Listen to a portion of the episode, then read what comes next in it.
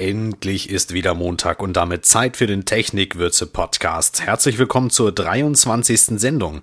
Heute wieder mit dabei Christian Strang und seine Usability Tipps Teil 2, News von Nadja Müller und eine Buchrezension von Little Boxes, das neueste Buch von Peter Müller. Mein Name ist David Mazeski und ich wünsche euch viel Spaß.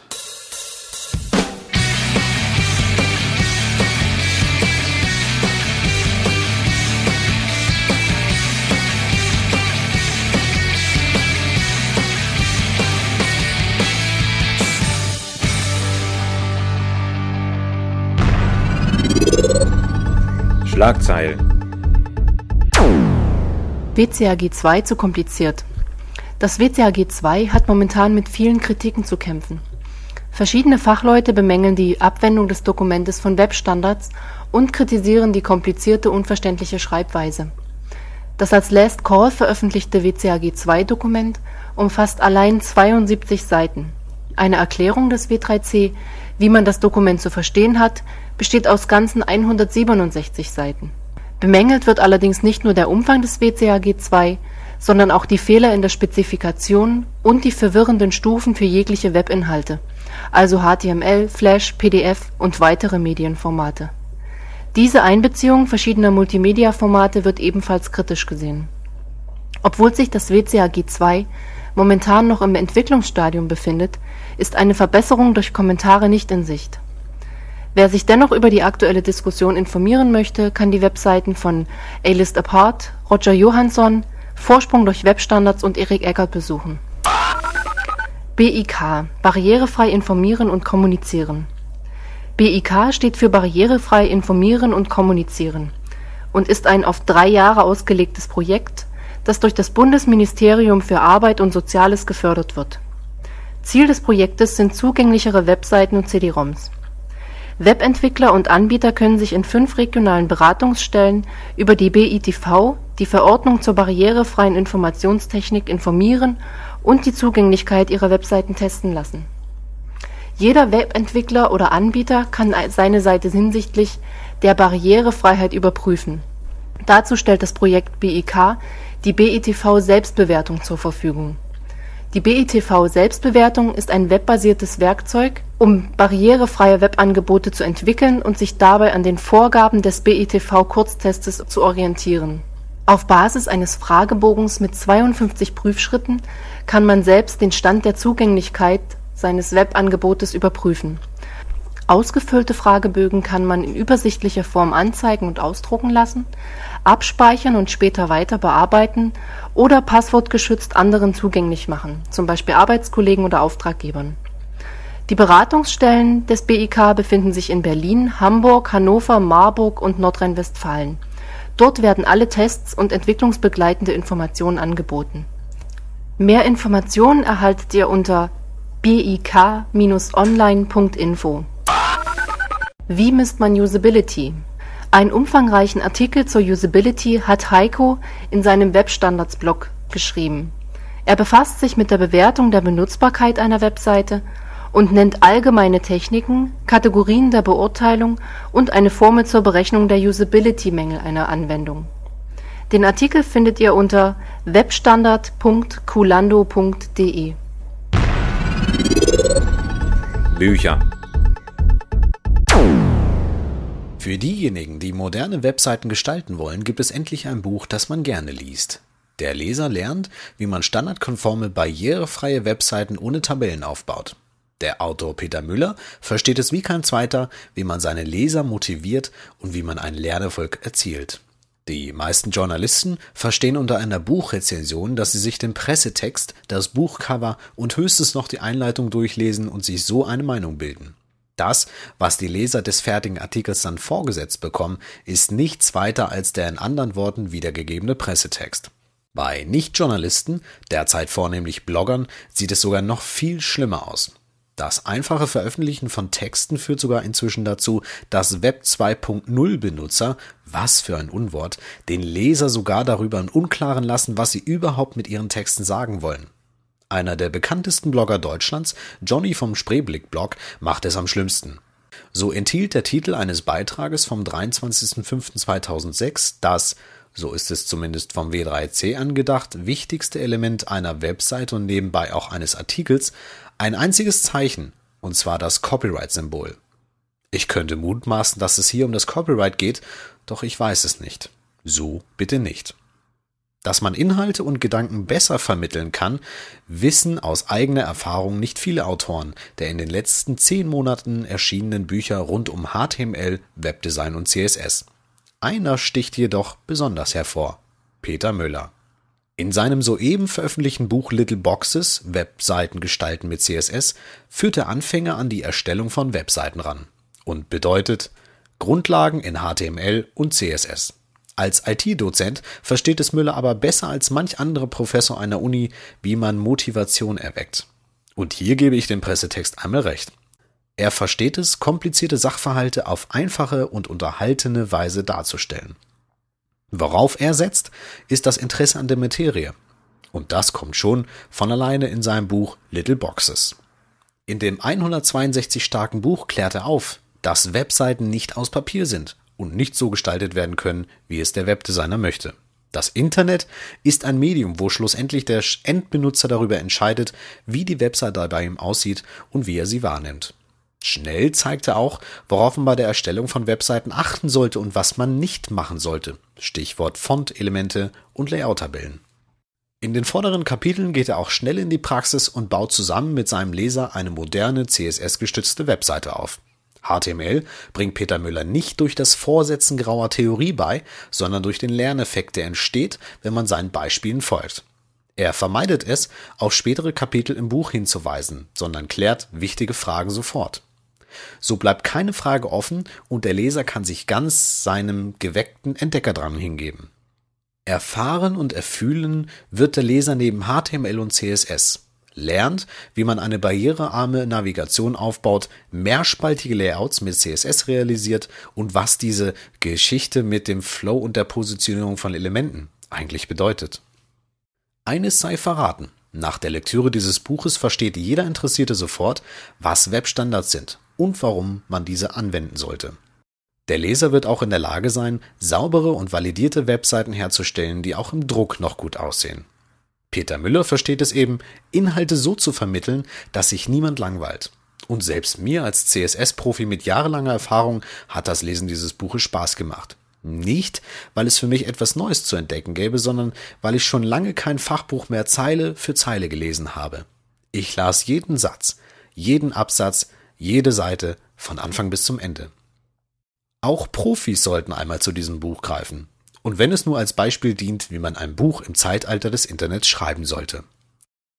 Das Buch Little Boxes, Webseiten gestalten mit CSS, ist im Verlag Books on Demand erschienen. ISBN Nummer 3 8334 48695 und kann für 14,90 Euro im Buchhandel erworben werden. Weitere Informationen, auch über den Autor Peter Müller, findet ihr auf infotecten.de und little-boxes.de. Tipps. Herzlich willkommen zum zweiten Teil meiner Usability-Tipps. Mein Name ist Christian Strang und ich bin der Betreiber von www.webdesignblog.de. Heute spreche ich über den Einsatz von Farbe auf einer Website und wie diese mit dem Besucher kommunizieren kann. Ob die Kommunikation gut oder schlecht ausfällt, hängt vom Einsatz der Farben ab. Der wohl wichtigste Punkt lautet, konzentrieren Sie sich auf zwei bis drei Farben. Eine Website, die zu bunt gestaltet ist, wirkt unruhig und verhindert, dass der Besucher die Inhalte schnell scannen kann. Dabei ist besonders zu beachten, dass Bereiche, die vom Thema zusammengehören, dieselbe Hintergrundfarbe oder dieselbe Farbe für den Rahmen erhalten. Ein sehr effektives Mittel, um die Farbpalette zu schonen, ist die stetige Hinterfragung, ob die eingesetzte Farbe eine Daseinsberechtigung hat.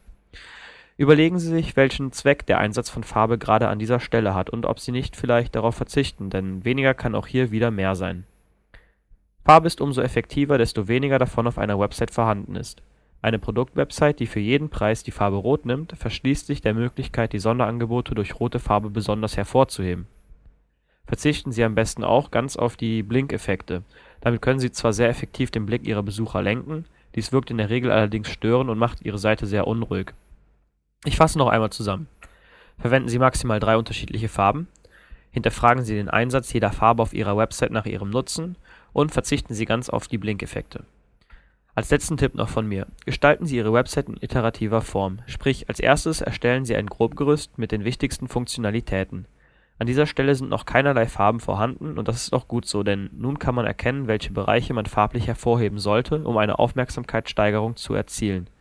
Mehr Informationen zum Webdesign-Prozess mit Iterationen finden Sie in meinem Artikel auf meiner Website. Den Link dazu gibt es unterhalb dieses Podcasts. Musik Präsentiert von Podsafe Music Network. Das war die 23. Ausgabe des Technikwürze Podcasts und es werden noch viele folgen. Jetzt zum Abschluss kommt Fourth Floor, A Story of Life. Viel Spaß und ich würde mich freuen, wenn ihr nächste Woche Montag wieder einschaltet. Bis dahin.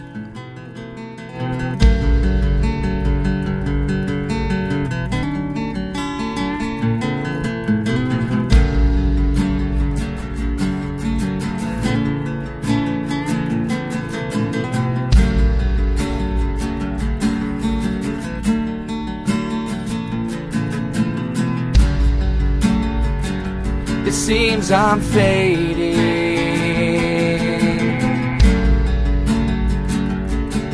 No sense in dreaming. I will scar the sky with more tears to cry.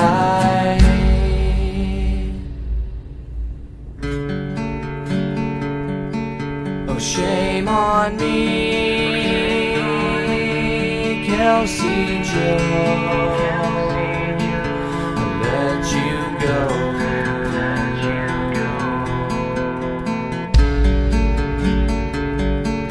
Oh, shame on you,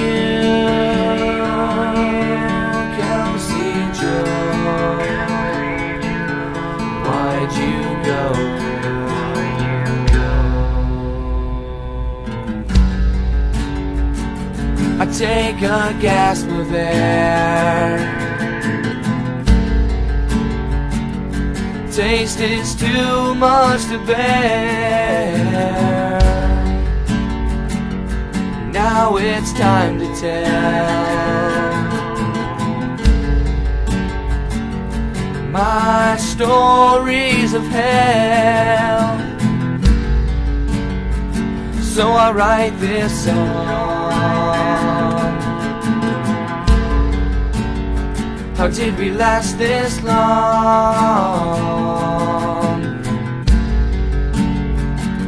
As one last try,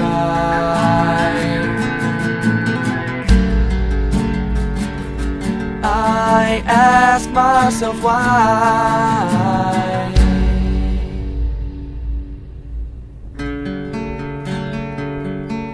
Oh, shame on me, Kelsey Joe. I let you go.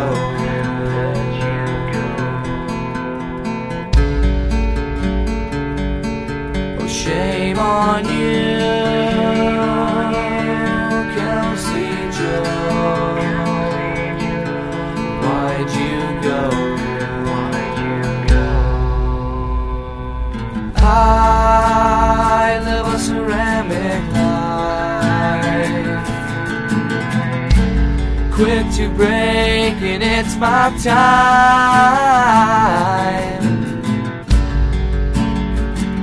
to fade away.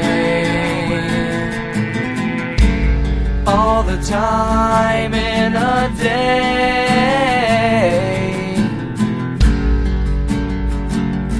I'm so sad because of the love we had.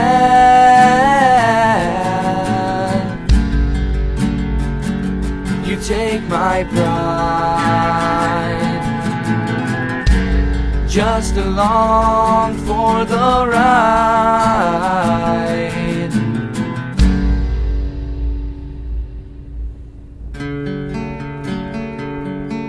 Oh, shame on me, Kelsey Jones.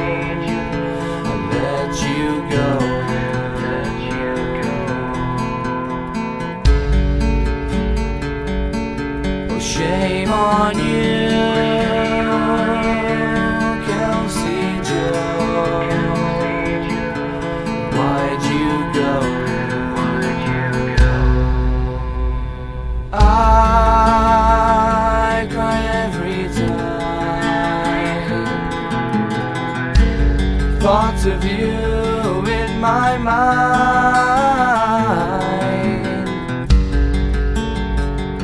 You're in the past.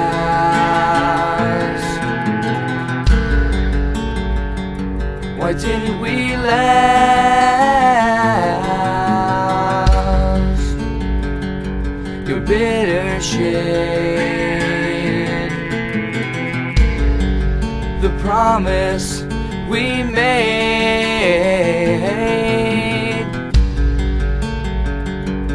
helps me to move on without you.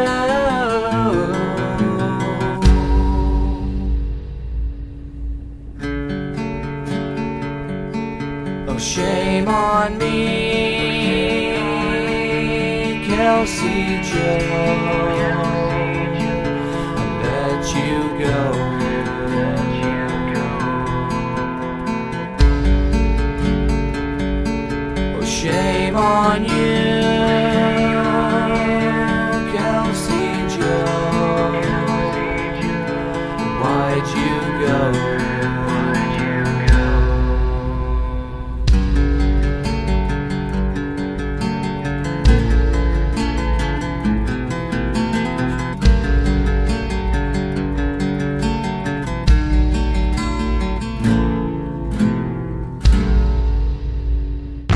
Eure Kommentare bitte an echo@technikwürze.de oder direkt im Kommentarbereich auf technikwürze.de.